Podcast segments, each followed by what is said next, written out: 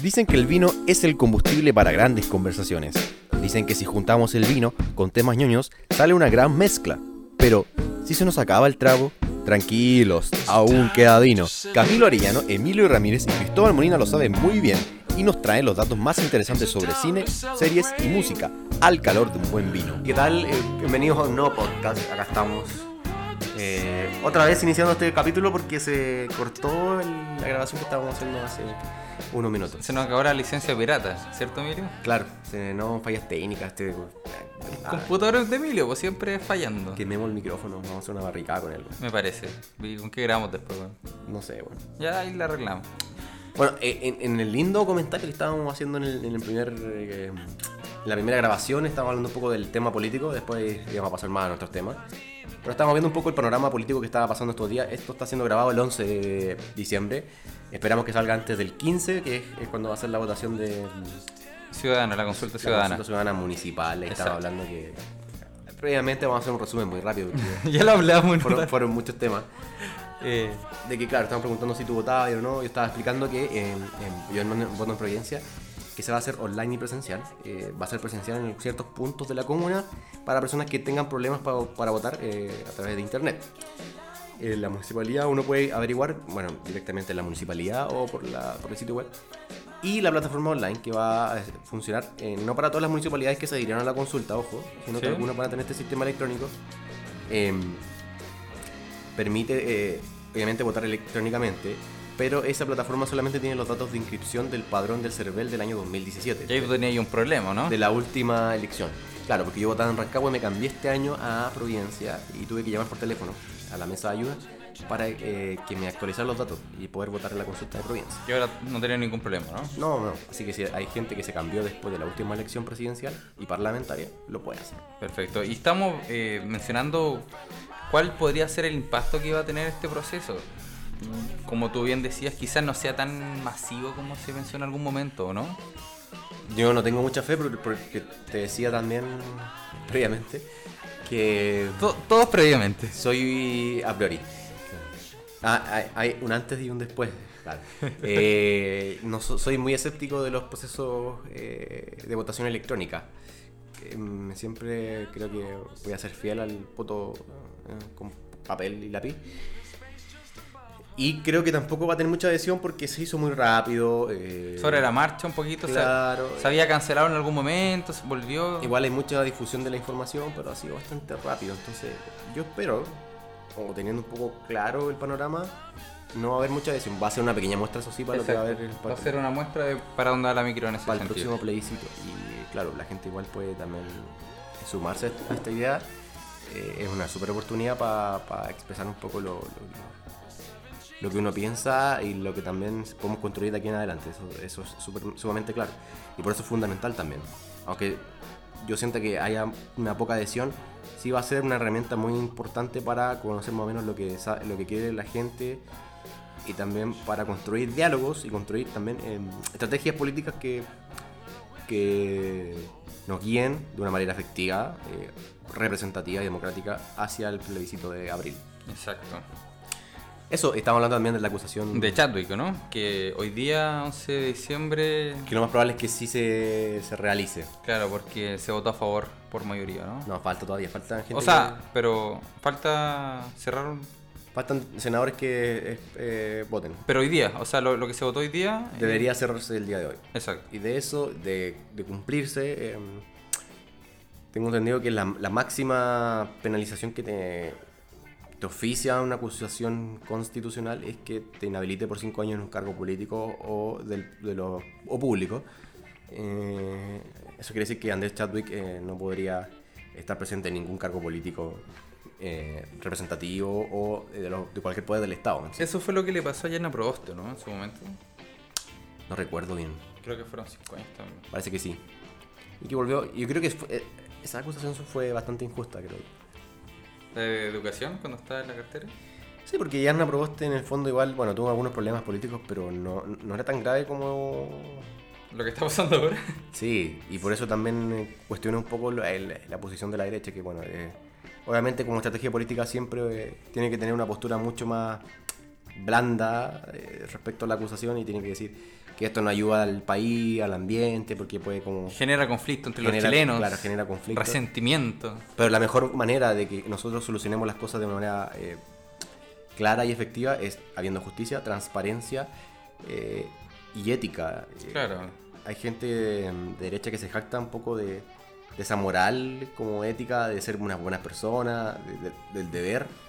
Pero en el fondo a veces cuando... Gente de bien. Claro, cuando llevamos eso a la práctica no, no pasa así. Entonces, eh, hablemos eh, los puntos bien y obviamente esto tiene que ser, eh, en mi opinión, eh, válido. La acusación tiene que aprobarse totalmente porque Tactic si bien no estuvo en la calle tirando lacrimógenas eh, con los pacos, la, la- la responsabilidad política también tiene que pesar acá. Sí. Porque ellos no se mandan solos. Obviamente No. hay una autoridad, más allá de la autoridad de policial que, y am- que administra el control, el orden público, y esa figura en ese minuto fue Andrés.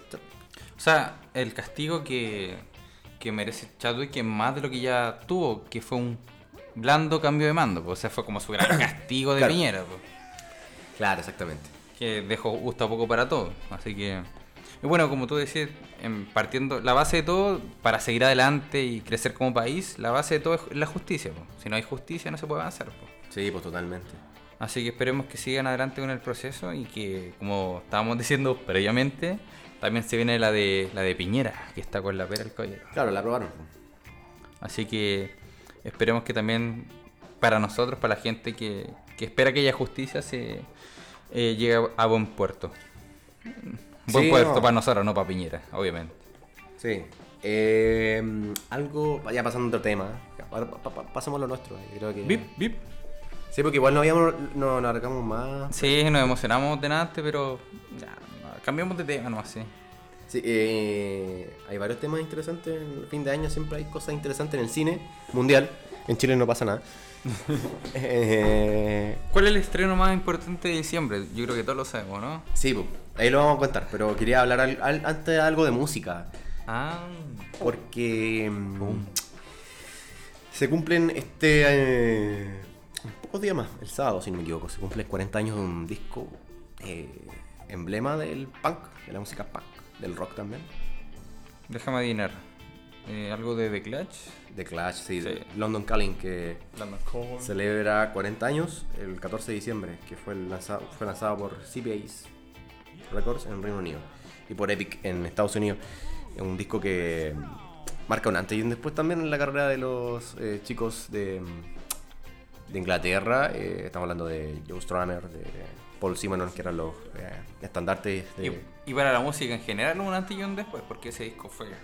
O sea, el punk Claro. en sí cambió la forma de escuchar música. Claro, eh, habían eh, discos que habían grabado antes de Clash, pero este es como el, el ícono. Exacto. En un, en un momento en que también habían otras bandas que estaban sonando mucho, como los Sex O Pistols, Ramones en Estados The Unidos. Damned, Ramones, eh, Que fueron los precursores del punk en sí. claro. Eh, eh, London Calling es un disco porque el, el punk nace un poco desde la dicen como de la anarquía pero no, no de la anarquía es, es muy contracultural yo no hablaría tanto de anarquismo en realidad porque siempre se asocia al, al punk con la anarquía creo que las concepciones son un poquito más eh, distantes en, en- en el- el- la corriente musical, en lo que representaron también en su momento.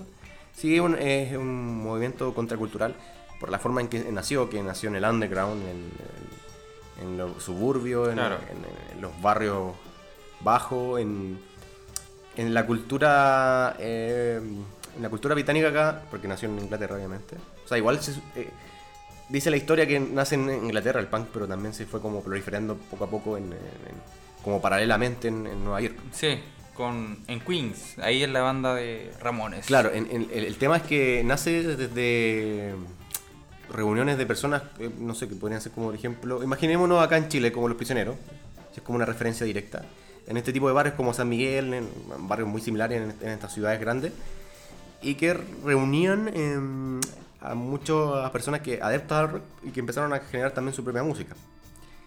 Hay también el- la corriente del punk, el, el sonido nace como en el 73, 74, por ahí. Y era un estilo que lo que buscaba era transmitir algo. No era necesario tener una gran calidad artística, musical o ser genio en, en sus respectivos instrumentos para transmitir lo que querían hacer. O Claro, sea, la, mm, ge- la gente lo asocia al anarquismo porque eh, la lucha es- la letra, la intensidad. va también. contra el sistema porque se sienten marginados en el fondo. Esa es como Sí. la, la- la- la distinción del, del punk.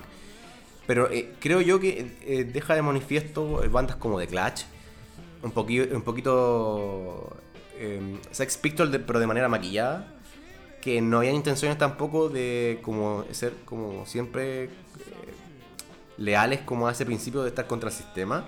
En el fondo, si tenían una oportunidad eh, de grabar, de ganarse lucas, obviamente lo iban a hacer, pues si tenían que vivir de algo. Claro, o sea, fue en un momento de sus vidas en el que se dedicaron a hacer esto y después nunca más volvieron a hacer lo mismo. Es que claro, también eh, había un concepto ideológico detrás, pero como toda ideología hay cosas que se van estetizando, se van em, adquiriendo un grado de... Se crea una marca, ¿o no?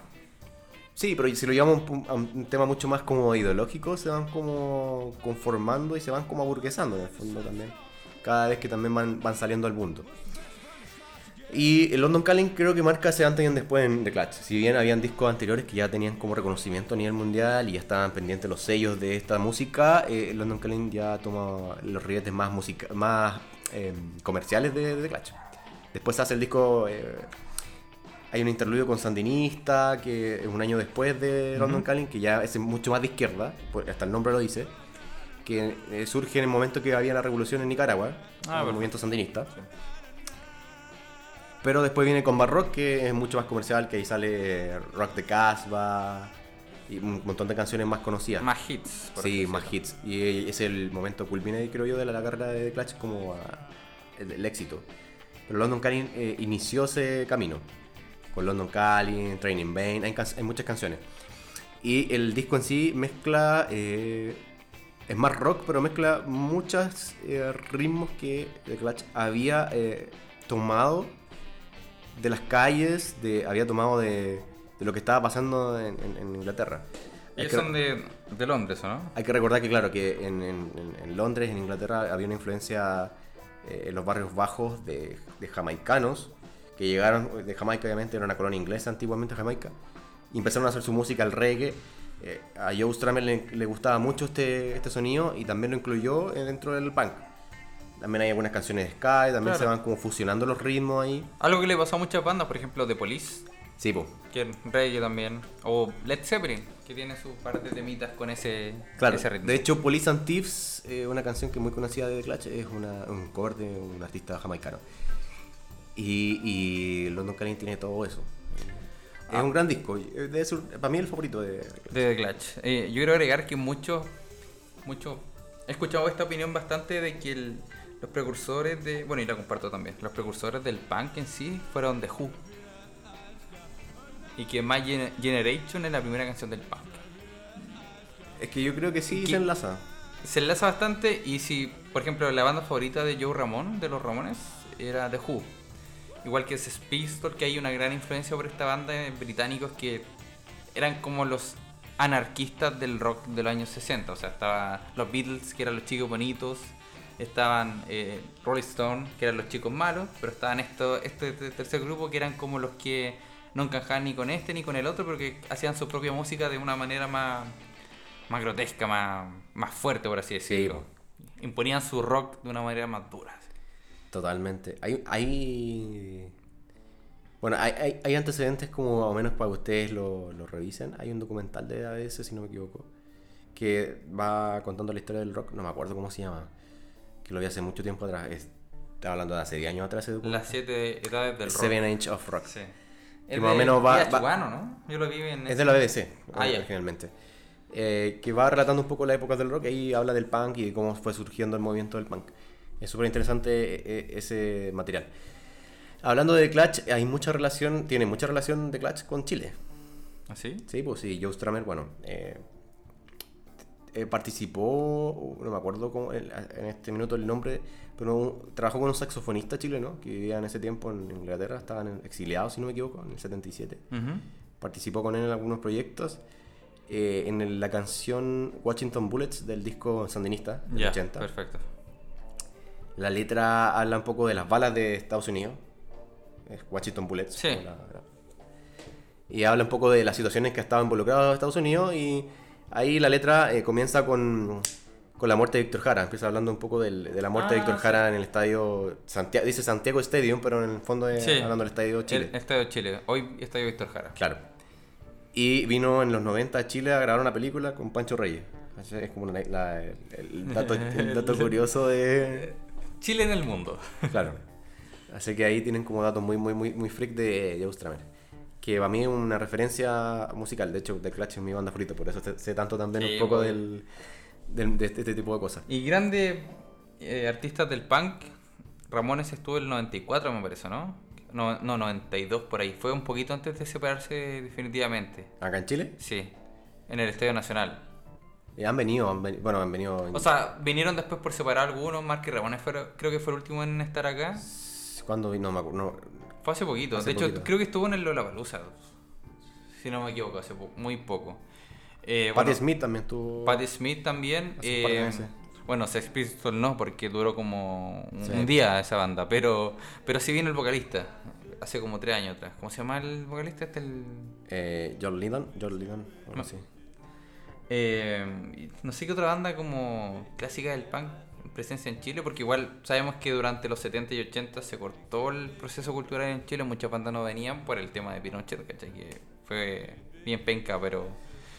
Sí. Esos Misfits. O sea, los, los Ramones estuvieron como de banda clásica de... No sé si los Misfits estuvieron Eh, acá, pero tampoco, bueno, los Misfits igual cantan punk, pero van variando un poco el, el ritmo. No, no, no tengo más datos de bandas bandas, pero así como clásicas, clásicas, no.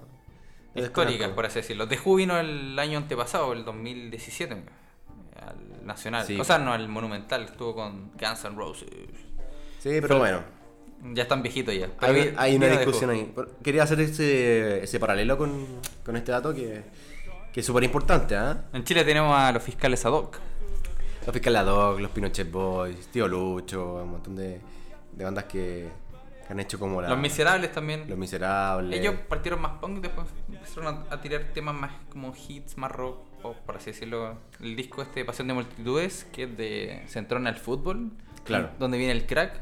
Ahí ya no es tan punk ese, ese disco, pero es un buen disco. Hay bandas argentinas también que son bien conocidas, Toque 67, que también son más comerciales, que cantan punk.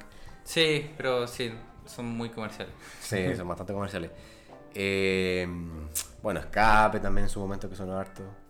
Sí, pero la gente que igual escucha ska también encuentra en que ska es como muy comercial y que hay otra banda de ska Sí, que- porque son bandas muy comerciales, las que son como bien under, yo creo que ya no suenan, o siempre se han mantenido como en su... En los peores de Chile, no es Tío Lucho la banda que estaba hablando. Sí. Los peores de Chile, que es una de las primeras bandas punk también de acá. Eh, Igual Los Prisioneros, el primer disco tenía harto punk, que era un power trio. Es que Los Prisioneros eh, ah, es como la variación entre el New Wave y el... Creo que el... el, la- el, eh, La influencia de The Clash de Los Prisioneros eh, Sí, se, nota con todo. yo siento que eh, la figura de Jorge González la que quería- lo que quería impregnar era como hacer The Clutch, pero el sonido era muy New Wave. Pero Narea también era muy de Clash, o sea, la guitarra o el tema, la estamos pasando El ska, bien. el ska también, sí. Eh, eh, Hay eh, mucho ska en, en el sonido de, de- de Los Prisioneros. Pero sí es más pop. Sí, pero se fue haciendo pop a medida que iba pasando los Claro, ya los después años. pasamos la, fa- la fase de, los 90 de Los Prisioneros con el, el disco... Corazones no, Arroyo. pero ahí ya es otra volada muy diferente, sí. que ahí cambia totalmente el, el sonido. Pero, pero eso con el punk y con The Clutch, que bueno, ahí todos sabemos, las que le gusta el rock, como el sonido que es muy bueno y que obviamente a, a muchos les gusta. Y si no lo han escuchado, escuchen algunas canciones, son bien buenas. No quizás las, más potentes como de punk, hay gente que no le gusta tanto el- como el rock pesado. Pero hay buenas canciones, tienen buenos tienen reggae también. Hay, hay, hay una canción muy buena, esto para cerrar un poco el tema, que, que también toma la influencia del rap. En el momento el rap estaba naciendo en, en Nueva York. Ahí eh, Joe Stramer y compañía viajan a Nueva York a presentarse. Y tienen ahí visitando uno de los barrios de, me imagino que Harlem, que era como el barrio más insignia de, de- de- de- Nueva York. Visitan ahí y empiezan a ver la música que se está haciendo y, y se inspiran también en el rap, en el surgimiento de, esta- de este tipo de, manifestaciones, este nuevo estilo musical. Y eh, producen y crean The Magnificent Seven, The Magnificent Seven, que tiene como ese ritmo de rap, así como tum, tum, tu, tum, Sí.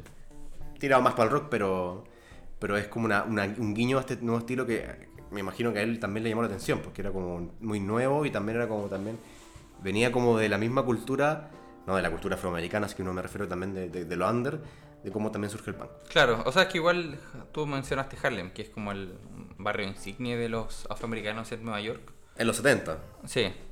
claro. Pero, pero eso, pasemos ahora a lo importante.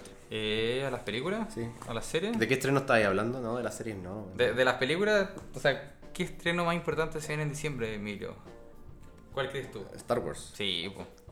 Sí, que yo tengo una pendiente, tengo que ver la- el capítulo 8, no lo vi. ¿En serio no lo he visto? Oh, ya. Ahí teníamos un montón de material para hacer este podcast, pero filo. De hecho, yo lo vi el fin de semana. La, la- la están dando todo el rato porque como se viene la, la 9. No, sí, la voy a ver porque quiero ir a ver la otra.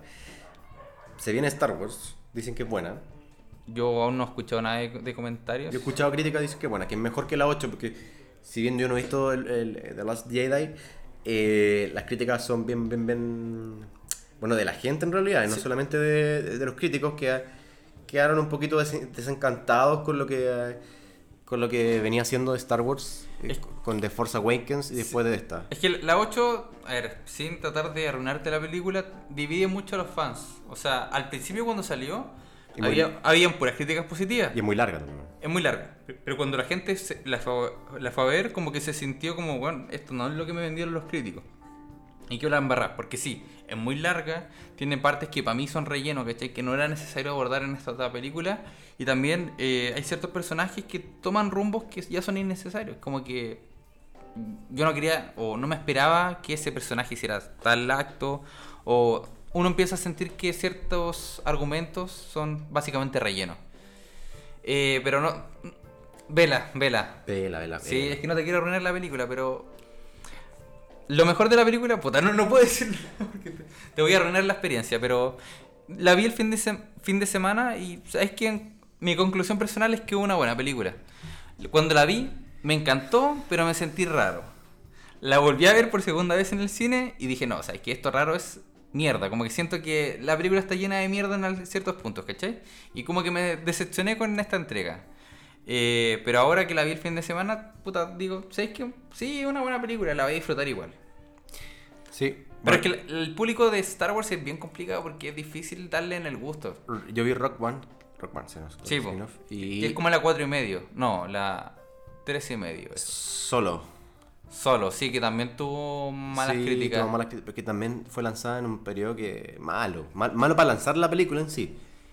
Y, y en mi parecer las críticas, yo creo que las como que basurearon la película en exceso. Es que sí, yo creo que se pasan. Eso pasó con la gente de Star Wars, que cuando no le gusta algo se pasan un poquito y empiezan a tener mucha mierda, ¿cachai? Yo vi la película y me gustó harto. Es entretenida, pero que no esté Harrison Ford, igual siempre, ya sé que está viejo y todo eso, pero siempre va, va a faltar algo. El actor, no me acuerdo cómo se llama, el que hace de Han Solo, quizás no convenció mucho, ¿cachai? No, no transmitió lo que transmitía en un momento, o lo que transmitía Harrison Ford cuando él hacía el papel. Pero yo no encuentro que sea una mala película. Es que, ¿sabéis qué? Creo que el- la, es la forma en que se expresa el actor que es un poco más amigable. Que Han Solo, que es un poquito más como... Sin vergüenza. No, y es como más antipático. Como creído, sí. Sí, súper apático con la gente. Es no- como medio pollo este Han Solo. Claro, es misántropo, como que no pesca a nadie. Sí. Igual la película tuvo un montón de problemas porque no sé si te acuerdas que tenía dos directores que los despidieron porque Disney se dio cuenta que no era lo que querían en su película, no sé qué, tuvieron que grabar varias escenas. Llegó Ron Howard a la dirección de la, de la película y así fue estrenada con él. Sí, y yo te lo decía que fue mal la estrenada porque se estrenó justo cuando se estrenó Avengers. No la última, la de Infinity Eh, War. Sí. Se estrenó, si no me equivoco, después de Infinity War y después se estrenó otra película de Marvel. Que no recuerdo bien cuál fue. Eh, Fue- La Capitana Marvel. Puede ser. Pero sí, yo creo que igual la, la gente se decepcionó un poquito con, con Han Solo, con la 8, pero yo encuentro que Han Solo también sufrió de eso, de que cuando la, salió la 8 y fue una decepción para mucha gente, después vino Han Solo y fue como ya, sabes que no voy a ver esta mierda porque salió esta otra película que me decepcionó, ¿para qué me voy a ir a decepcionar de nuevo, cachai? Pero encuentro que igual es una buena película, entretiene, cumple la función de entretener, solo que se nota quizás mucho la mano Disney. Y eso también es, es criticado por la gente de. por sus fans. Sí, yo no sé si. bueno, tengo entendido que van a ser nueve películas, no me acuerdo cuántas son. Con esto van a ser nueve, pero de la, de la saga original, porque. No, pero ¿cuántas querían hacer? Porque. eh, Nueve. Nueve. Sí, pues. eh, con esto es suficiente para mí. Sin contar Han Solo y Rogue One y. Creo que con esto es suficiente. Sí, pues, es que ahora se acaba la, la saga de Skywalker, ¿cachai? De Luke, de su familia, de todo lo que venimos, venimos vi- viviendo hace tiempo y viendo, se acaba, ¿cachai? Si después van a salir películas de Star Wars, mm, va a ser cosas nuevas, ¿cachai? Dos mil años antes de lo que los sucesos de, la- de las películas, o quizás mil años después, nadie sabe, pero eh, sí, se va a acabar este, este siglo. El, Tuviste la 7, ¿cierto? La, esa fue la que muchos estaban esperando porque todos queríamos ver de nuevo a, Han Solo, Harrison Ford en su papel, a Princesa Leia y a Luke. Y les fue muy bien. De hecho, creo que, no sé si fue la más exitosa en los cines de Star Wars, como que rompió un montón de récords. Y a mí me gustó bastante. El único pero que le puedo decir de esa película es que es el mismo guion de, de la 6 y la 4 y Rock One. que la, la gracia es destruir una estrella de la muerte. O sea, en la 4 la película se acaba cuando de- destruyen la estrella de la muerte. Después en la 6 también. Después la 7, que es la que estamos hablando, también, ¿cachai? Entonces se quería hacer una maratón de Star Wars. Por lo menos ya en tres películas eh, se acaba cuando destruyen una estrella de la muerte, ¿cachai? Y el guion igual es bien parecido al otro. Es como, no sé, un joven que vive en un planeta desértico, que está alejado de todo lo que está pasando, pero sin darse cuenta él es mucho más importante de lo que cree, que es lo que pasa con Luke, que es lo que pasa con Rey, que es la protagonista de la 7, y lo que pasa con la, la de Rock One, que se me olvidó cómo se llama. Leia. No.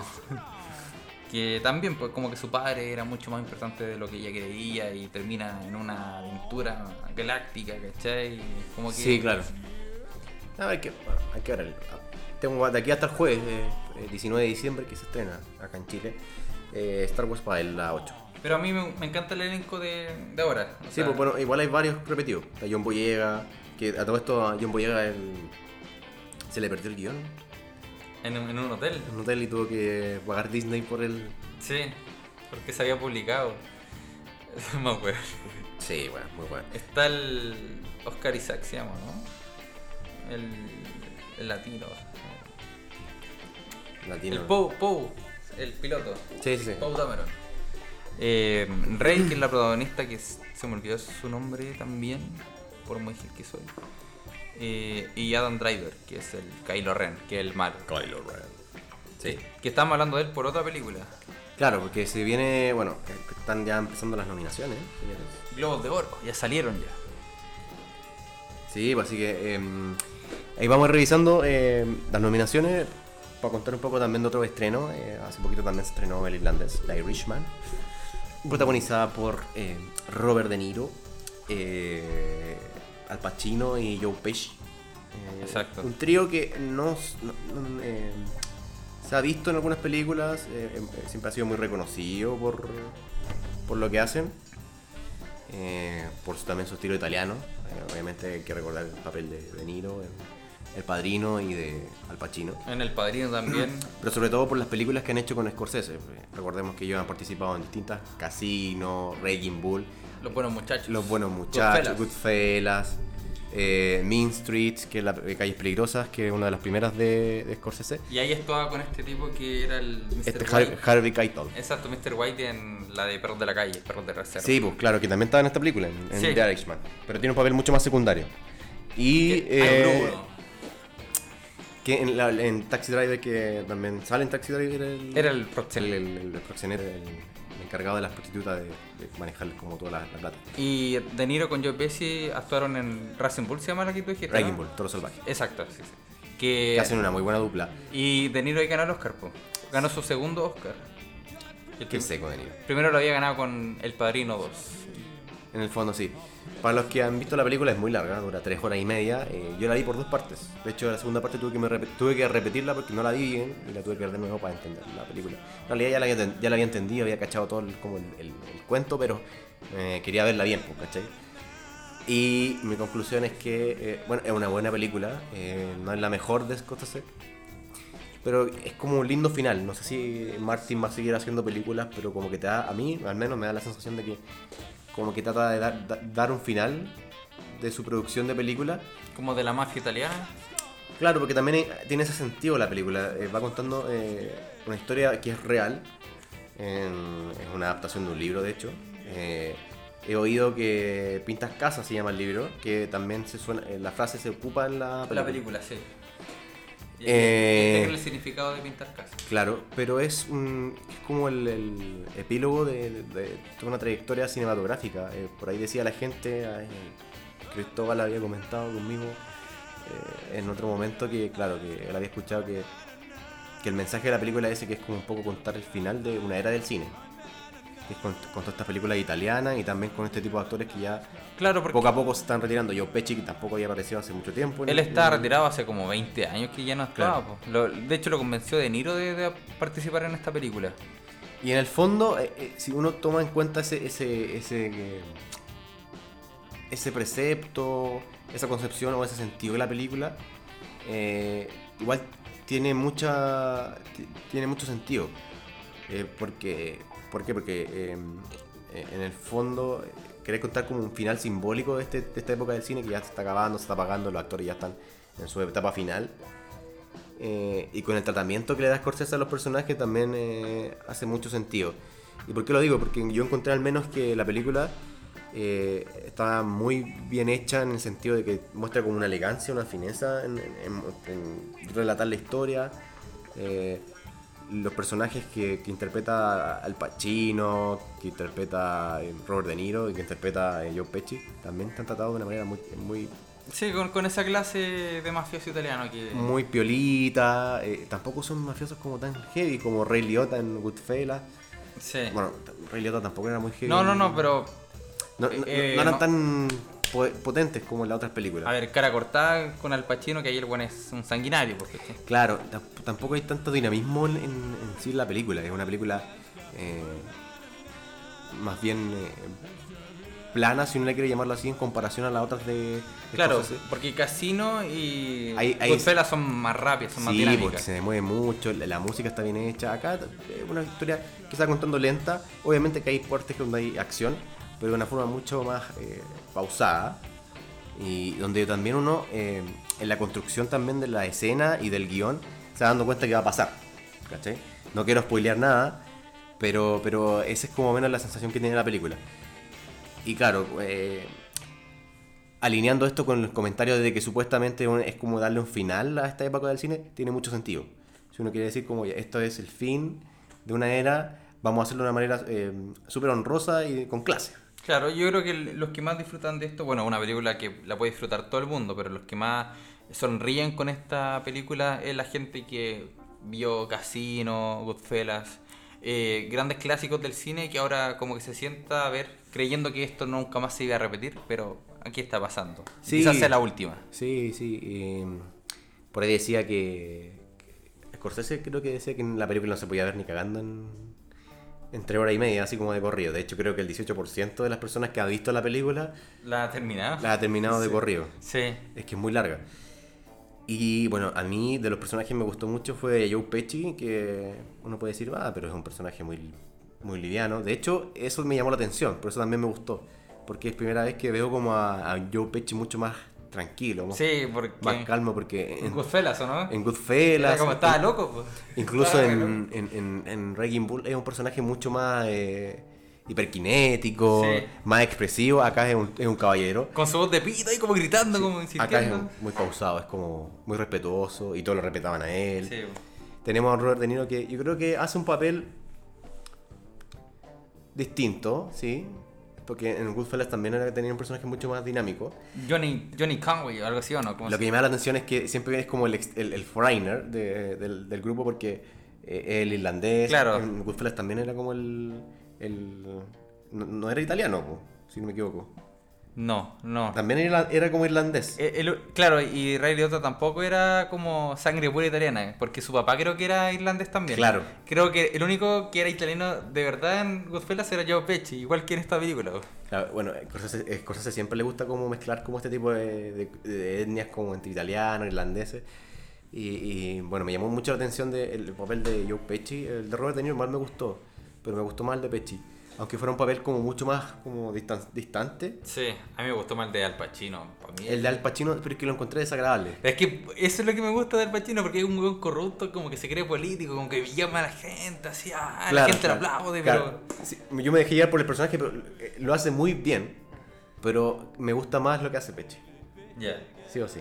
Es que son dos form- son dos personajes que se manifiestan de una manera totalmente opuesta. Uno es como muy exuberante, extrovertido, y el otro es bien reservado. En el fondo, pero mira, preciso. creo que Al- eh, eh, De Niro eh, hace un papel que uno se puede esperar.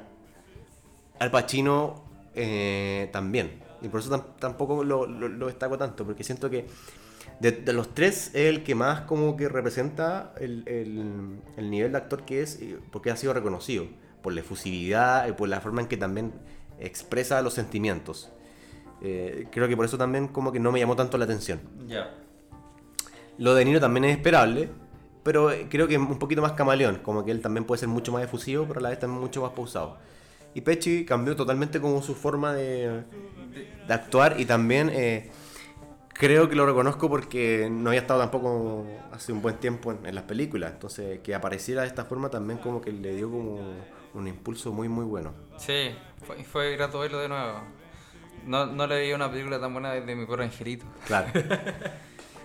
Sí, pero, pero, pero bueno, llama la atención un poquito la, la- Bueno, aquí se usó tecnología también para rejuvenecer a los actores. Pero te llama la atención también en el estado que están, porque uno siempre se acostumbró, al menos que uno cinéfilo, a verlos como mucho más jóvenes. Sí, sí, de hecho igual eso un poquito me, me, me jugó en contra el de oro en la peli, o- que Pero- estaba muy viejito, se notaba cuando De Niro iba a pegarle a un a un weón de un, de un negocio que estaba en la esquina porque había hecho algo a su hija, no sé qué, y como que le pega como abuelito, como que le cuesta tirar las patas. Pero De Niro y Pesci, o sea, no los vemos hace 30 años este tipo de... de Sí. Entonces... ¿Y el, qué opinas del la- el uso del CGI ahí para re- rejuvenecer a los actores? Pasó piola, pasó piola y creo que igual de- es bueno, si en el fondo también si podemos aprovechar esta tecnología, esta tecnología de una buena manera, se pueden hacer buenas cosas. Aquí se hizo una buena cosa, o sea, creo que funcionó. Hay algunas cosas que me llamaron la atención, que dije, esto no es tan real. Los ojos de Robert De Niro se veían muy raros. Sí, es que lo- los ojos eh, siguen siendo lo mismo. A pesar de que con esta tecnología le lo hacen ver más joven, los ojos quedan igual. Entonces eso como que choca un poquito. Pero me- la verdad es que me gustó bastante. Y creo que es oportuno ocuparlo porque obviamente no, el, eh, al Pacino, al menos Robert De Niro y Pesci se le nota la arruga, entonces tenéis que hacer algo para Sí. que fuera un poco más realista. Yo creo que lo que juegan contra también es que, aparte de los ojos, es que igual nosotros ya los conocimos cuando eran más jóvenes, ¿cachai? Entonces como que sabemos que así no eran jóvenes. Entonces es como, mm, ya, pero filo. sí. Claro. Pero eso, me gustó. Muy recomendable verla. Véanla por parte. eh, traten de verla. O sea, que no pasen tantos días si uno quiere verla por parte. Pero, pero eso. Eh, yo iría a una pausa y ahí seguimos con más cine. Para contar un poco las nominaciones de los Globos de Oro. Que tiene mucho que ver con la película Sí, que pues. estamos hablando, así que... Vamos a una pausa y volvemos. Eh,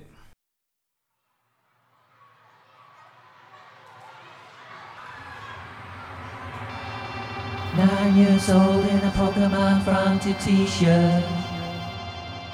All he wanted was a seat with the kids on the yellow bus. The whispers in the doors wouldn't go away. A logical conclusion made easy for him to say. He told the truth. Lost on a lonely road. Walking a quiet lane to save his mother's pain. Cruelly a child provoked. Out of the mouths of babes and sucklings never named. Brave Jamil. Meanwhile, an old man arrives on a rainy island. Say sorry for the wrongs of his brothers in the past. answers to this problem solved, so we paused a while. Turning to his back, he claims could have cured this child. It's you who's sick, lost on a lonely road, trapped in a dead end street to save his mother's pain. Cruelly a child provoked, out of the mouths of babes and sucklings never named. Brave. Brave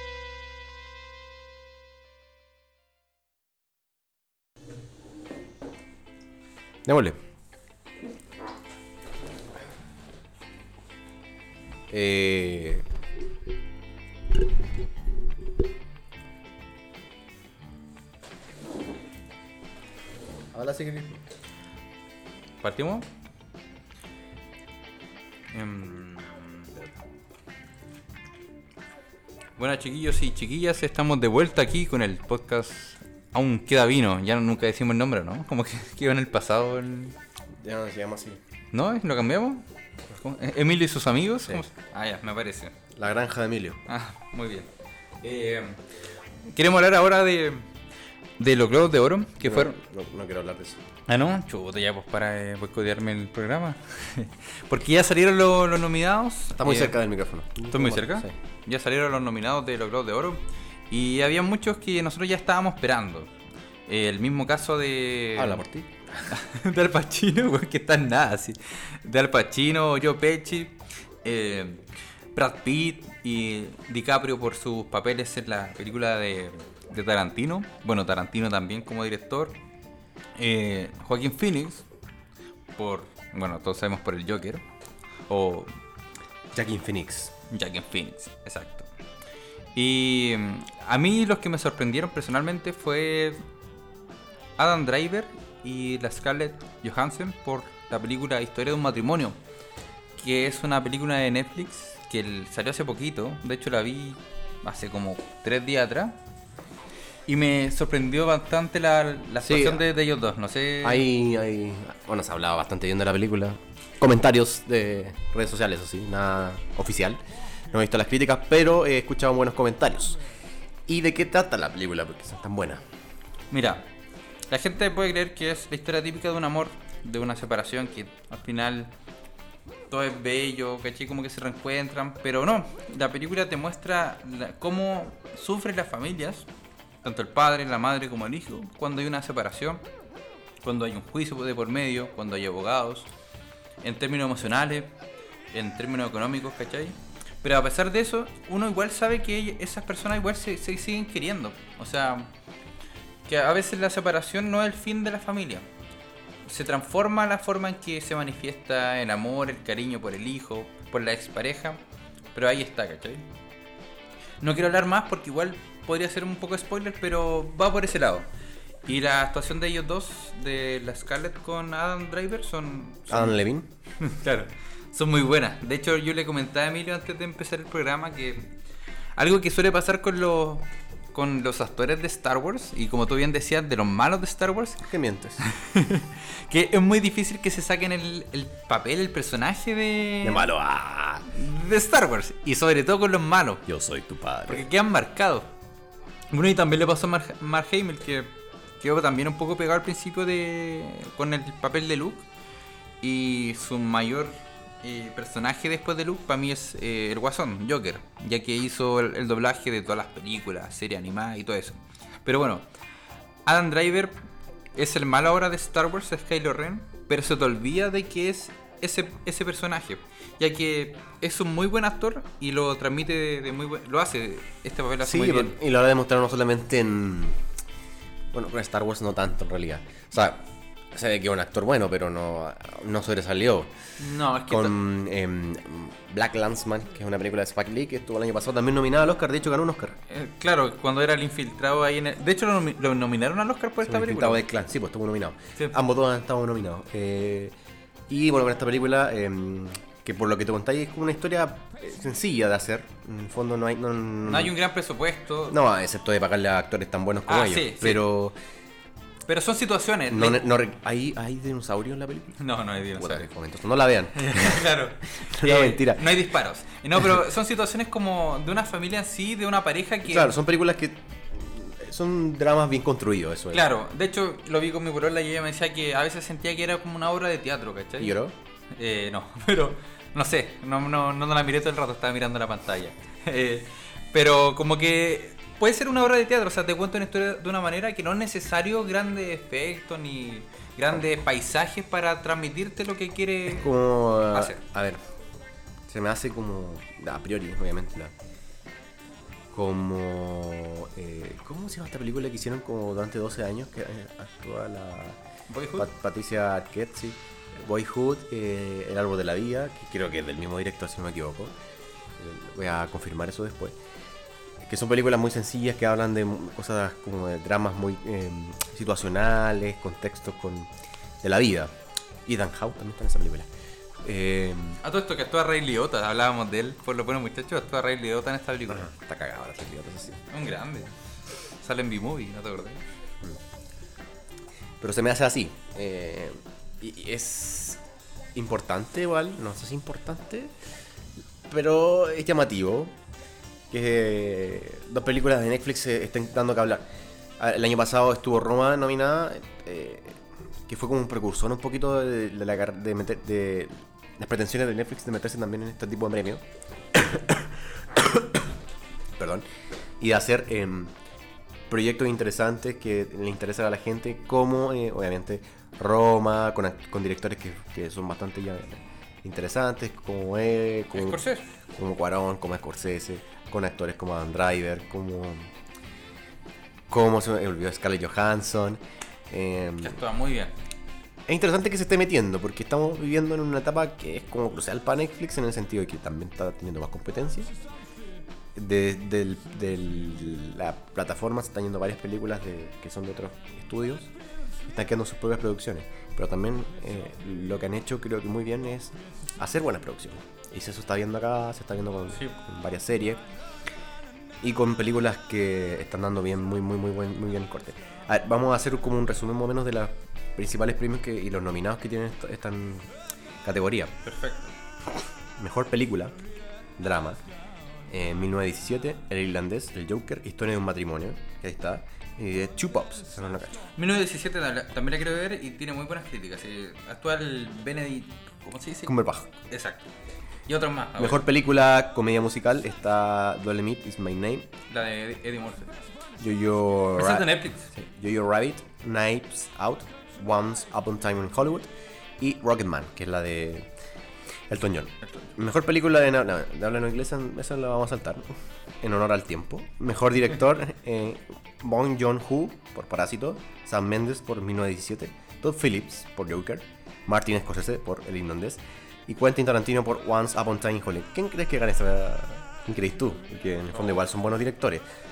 Todd Phillips viene, es la- debe ser la primera vez que está en- eh, nominado a esta categoría, pero obviamente hizo una película muy buena. Y obviamente merecía estar ahí. Es que Todd Phillips hizo algo que no había hecho.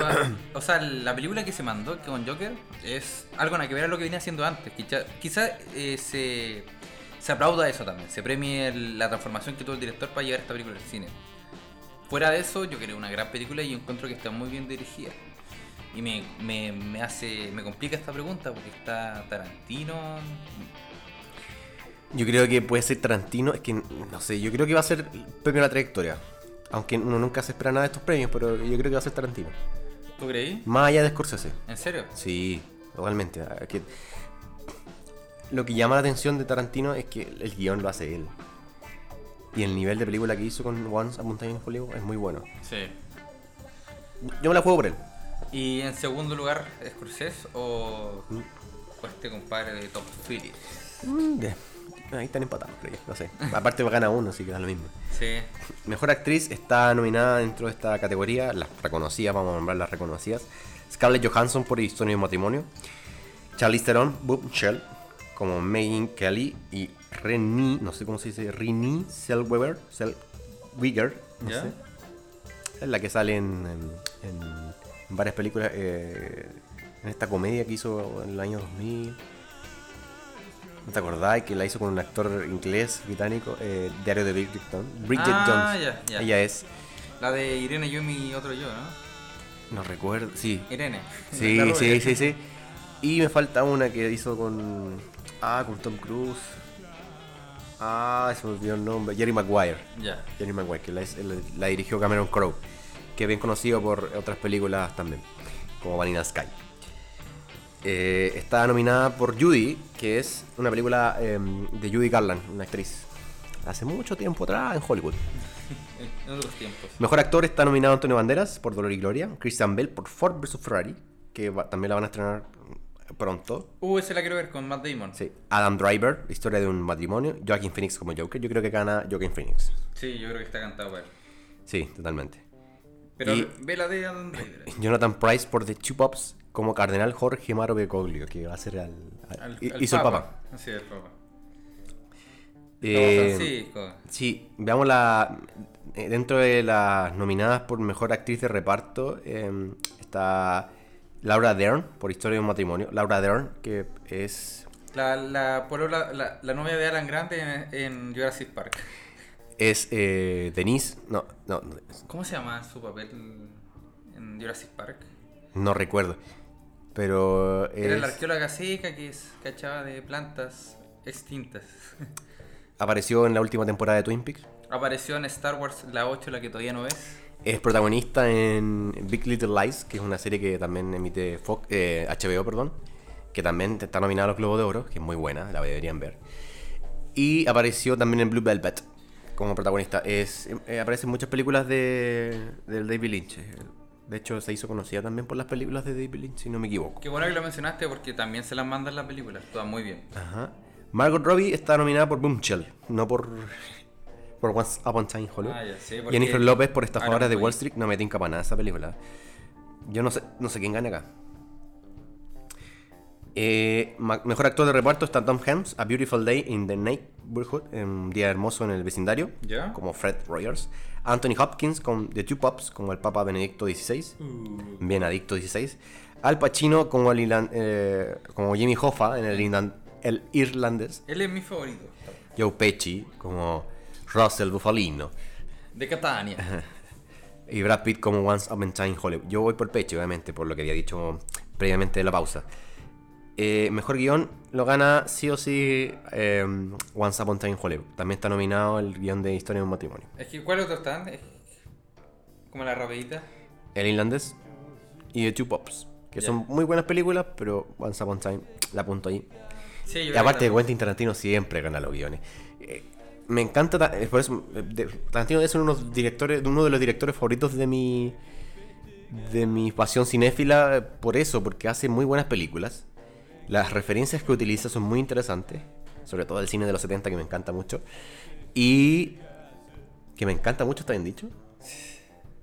Sí, se entiende. Ya. Me Que- gusta mucho. Me gusta mucho y eh, escribe, escribe las películas y eso es muy interesante, que escriba y dirija. eh, son muy pocos los casos que, que sucede eso en el cine hollywoodense. Y tiene sus apariciones locas en sus películas también. Claro, Pero eh, aparece la última, ¿no? La que, la no, que me parece que no. No. de los contados con los dedos son los guionistas y, y director de película. No sé, hay eh, en su tiempo lo hizo Alfred Hitchcock. Ah, pero él es una em- eminencia del cine. Claro, y Quentin también es una eminencia. Entonces, y se ha hecho conocido también por eso, por, por- porque escribe su película. Lo cual es muy interesante. Y eh, yo voy por él. Vamos, me voy a tirar por la por la serie. Porque tú sabes que los Globos de Oro tiene nominaciones por. Sí, bueno. Mejor serie de drama está Big Little Lies, The Crown, Killing Eve, The Morning Show y Succession. Succession. Yo he visto solamente una de esta de la categoría. No estuvo Game of Thrones, a diferencia de los semis que la ganó. No, eh, yo vi Big Little Lies. La Creo que en el también. capítulo anterior la recomendé. Eh, no he visto The Crown, que también es bien conocida. Mira, primera temporada. No, no puedo opinar de la última temporada. Es que es por la que está nominada. Claro. Y bueno, en realidad no puedo opinar tampoco porque, por cuál va, como, por cuál iría, porque no tengo mucha noción de cómo son las otras series. Tendría que verla. La mejor serie de comedia musical está Barry, Flickback, Fleabag, que le ha ido muy bien. Ganó también en el Emmy. Barry también le ha ido bien. El método Kominsky, La ma- maravillosa señora Maisel y The Politician. Cominsky es de Netflix, es la que actúa el Michael Douglas. Sí. Mejor miniserie o telefilm está Catch 22, Chernobyl, que yo creo que igual puede ganar. Sí, Está muy bien hecha. sí. Eh, mejor actriz, Jennifer Aniston en The Morning Show. Esa también es de comedia, que también está en Netflix, si no me equivoco. ¿Ya? Que la hace con. No, no sé si la hace con Adam Sandler. No sé. Revisemos acá, pues, si tenemos tecnología para, para No, nosotros. no. Eh, Reese Witherspoon, Jennifer Aniston. No, no está. Ya, pero es muy buena. Dice que es muy buena. Eh, y se me estaba quedando por ahí, eh, por ahí, por ahí. ¿Qué por ahí. falta? ¿Qué falta? De, Se me quedó. No, no, me perdí, de la misma lista. Sí, sí, estaba revisando la. Como la. la, la- que se me perdió. el- Aquí está. Este mejor. Nicole Kidman por Big Little Lies. Como Celeste Wright. Reese Witherspoon por The Morning Show. Reese Witherspoon, que también aparece en Big Little Lies. ¿Ya? Olivia Colman por The Crown. Yo no sé la verdad cuál sería como la ganadora. Pero eh, igual hay buenas buenas actrices aquí. Bueno, Jennifer Aniston no sé si estaba nominada alguna vez en, en Globo de Oro. Hay que recordar que Jennifer- la carrera de Jennifer Aniston se basa más que nada en la televisión que más que en el cine. Sí, o sea, Por tuvo, Friends. tuvo un par de, pero- de películas piola. Mi novia Polly, un clásico. Mejor actor de serie. Brian Cox, Succession, Kit Harrington, Game of, Game of Thrones, Thrones. Rami Malek por Mr. Robot, Tobias Menzies por The Crown y Billy Porter por Pose. Pose. Esos son como los premios más destacados. Sí, porque los Glo- Globos de Oro tienen un montón de, de No, premios. tenemos para ratos. Sí. Porque, claro, junta las dos, las dos partes de el cine y serie. Pero está bien interesante todo lo que viene. Vienen, vienen buenas películas, hay buenos premios, hay buenas películas que están rondando, que son muy recomendables de ver. Eh, yo en lo particular, quiero ver algunas que tengo ahí en el tintero, las voy a contar también, que no tienen relación con los premios, pero que también se han estrenado hace poco acá en Chile, en, en otros países. Eh, quería ver La Odisea de los Giles, que es una película de Ricardo Darín Ya. que cuenta un poco una sociedad, una cooperativa que, que pierde los fondos por culpa del corralito. Está ambientada en el año 2001. 2000. Entonces cuenta la historia de cómo esta cooperativa y estos socios empiezan a, a ponerse de acuerdo para vengarse del tipo que, lo, que los cagó. Ya. Estaba en, el, ci- estaba en cine, yo no sé si ya está. Bueno, por todo el tema del movimiento social, eh, obviamente los cines cerraron y... ¿Tú la viste antes de que cerraron? No la, no, no la he visto. Ah, no. Quería ir a verla? al cine. Ya. Y extendieron la cartelera, pero no sé, no creo que esté. Y la otra es Los Reyes, que es un documental chileno, que es sobre unos perros del Parque Los Reyes. Ah, bueno. Y mm, creo que solamente está relatada, no está relatada por ninguna persona. No hay un narrador, una voz en No hay un narrador, no hay como personajes como humanos, si- no me equivoco, está todo eh, basado en la experiencia de los perros. Son dos perros que vagabundos que están en el Parque Los Reyes. También están los cines, eso está en el cine. Así que, bueno, si pueden ir a verlo, totalmente recomendable. ¿Alguna acotación más, señor Camilo? Eh, Antes de cerrar, porque ya estamos Sí. cerrando. Nada, o sea, yo sigo viendo. Bueno, el otro día me puse Los Sopranos. Puta, qué buena Los Sopranos, ¿cierto? Una obra maestra. ¿Qué temporada hay? Eh, me puse a ver ahora la. Estoy en la, en la tercera temporada. Ya. Es divertido, como es de racista este Tony Soprano cuando la hija. eh, Judith se llama, ¿no? La hija de. O me estoy confundiendo, Filo. Lleva a un pololo a la casa. ¿Y es judío? Y era, negro. Era afroamericano, era. Su papá era negro y su mamá era judía. Era una mezcla que, que a Tony Soprano lo, lo volvió loco. pues. Entonces, como que la hija se va para arriba y el weón tan racista se acerca donde él y le dice, oye, ¿y tú querís? Como pedazo de carbón, le dice, como una. Es que- Y después le lo mandan a mierdas. Puta que. La idiosincrasia italiana Exacto, o ahí. italoamericana es muy racista. ¿no? Sí, pues, sí, y se nota, siempre se ha notado. Me acuerdo cuando lo. En El Padrino, cuando está negociando Vito Corleone ahí con, lo- con las otras familias para poner paz a esta guerra que estaban dando, y uno dice. eh, no le vendan la cocaína a los niños, eso no. A los negros da lo mismo, porque esos son como. No tienen alma, una cuestión así como que. Claro, eh, es que. Bueno, no sé cómo es en Italia en realidad, pero la- como la cultura italoamericana. Mm, eh, que nos muestren por lo menos en el cine, porque. Es esa- racista, Sí, pues son bien racistas, son bien. Fueron discriminados en su principio en Estados Unidos, pero después se, se fueron mimetizando con la, la raza blanca y ahí como que también adquirieron un, un discurso súper racista. Sí, porque los, los italianos antes eran, cuando llegaron también, pues eran Minoría. Minoría, eran migrantes y los racistas americanos de esa época lo- los trataron como basura y ellos hicieron lo mismo después con otra raza, pero ahí otro tema. Pero puta, los sopranos son muy buenas. Es una muy buena serie que, que quizás, James Gandolfini. sí, el actor que, que falleció hace poco, quizás esa, esa serie se hubi- hubiese salido unos siete años después le- le- habría sido mucho mejor porque ahora todo el mundo, por ejemplo, te habla de Breaking Bad, de cuál es la mejor película, o sea, serie de la historia Breaking Bad. Te mencionan series que son más actuales, pero porque tuvieron la fortuna de salir en una época en que los servicios de streaming estaban funcionando, ¿cachai? Sí, pues. En el que cualquier persona puede aprender Netflix, o sea, cualquier el vecino, del pololo, de la polola, lo que sea, pero ve series, ¿cachai? Los Sopranos en su momento eh, eh, fue al antiguo. Cambió, cambió, pero fíjate que el, Los Sopranos está, bueno, dentro de una de las mejores series del- de, la historia. También hizo un cambio súper trascendental. Hay un, hay un artículo que yo leí hace un año atrás sobre eh, un, un capítulo de la primera temporada, cuando Tony tiene que matar a un, a un tipo, que lo acompaña mi- eh, la, la hija. ¿Sí? No, no sé si te lo recuerdas. No, no me acuerdo, es que la, la vi O sea, hace mucho tiempo. No es que la tenga que acompañar, pero... eh, Por eso la estoy repasando ahora. como que anda con la hija y tiene que hacer este encargo y matarlo.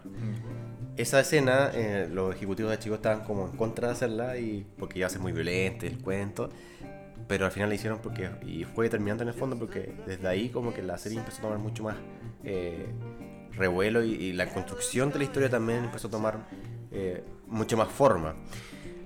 Hay que hacer como datos muy muy curiosos de Los Sopranos. eh, también la, la mayoría del reparto es, son italoamericanos. Sí. James Gandolfini, Michael Imperioli, que es guionista también, que es Christopher, El, espérate, el, el, sobrino de... Sí, que el, el, sorry que te interrumpa. Breve un paréntesis, que en Watchmen, yo estoy viendo Watchmen, la serie que es la secuela del cómic y que es de HBO también. Y en una parte muestran un comercial invitando a la gente a ir a Nueva York, porque en este universo de, Watchmen había habido un atentado terrible, entonces como que hacen comerciales para que la gente vaya a Nueva York. Y muestran el barrio de, de Italia, Little Italy, ¿cómo se dice?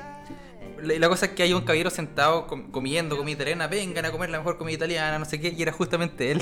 Sí. El, el- ¿Cómo se llama el actor? El... Michael Imperioli. Exacto. Entonces fue muy divertido verlo de nuevo como en un papel italiano, ahí, a los sopranos. Steve Van Sant, que es eh, Silvio Dante, salió también en, en- en irlandés. Sí, sale cantando. Era el- cuando le entregan el premio a este un caballero, no, para no decir spoiler, pero él, él canta y de hecho él es el guitarrista de Bruce Springsteen. Sí, sí, pues, es músico, de hecho es más reconocido por ser músico que por actor. Exacto. Lorraine Bracco, que es la eh, psiquiatra de eh, Tony Soprano, Que era la esposa de Ray Liotta en Los Buenos Muchachos. Los buenos muchachos. Sí. Hay, hay muchos nexos como entre De, de hecho, ese caballero, el, Tony Sirico. También aparece Tony Sirico. Como la- los primeros recuerdos de Ray Liotta en esa película, cuando era joven. así. Sí, bueno, ahí podríamos hablar un poco de muchos de los personajes que aparecen en Los Sopranos. Me- acuerdo cuando aparecía el malo de Terminator 2, que era amigo de Tony Soprano, pero le debía plata porque era adicto al- a las cartas, al póker. Le pedía prestaba como no sé cuántos millones, miles de dólares. Sí, no. O sea, hay hartos actores que se pasean por esa serie que es muy buena. Eh, eso, o sea, siempre es rico re- recordar series clásicas que Véanla. véanla, ¿cachai? O sea, Recomendable. sí. Twin Peaks.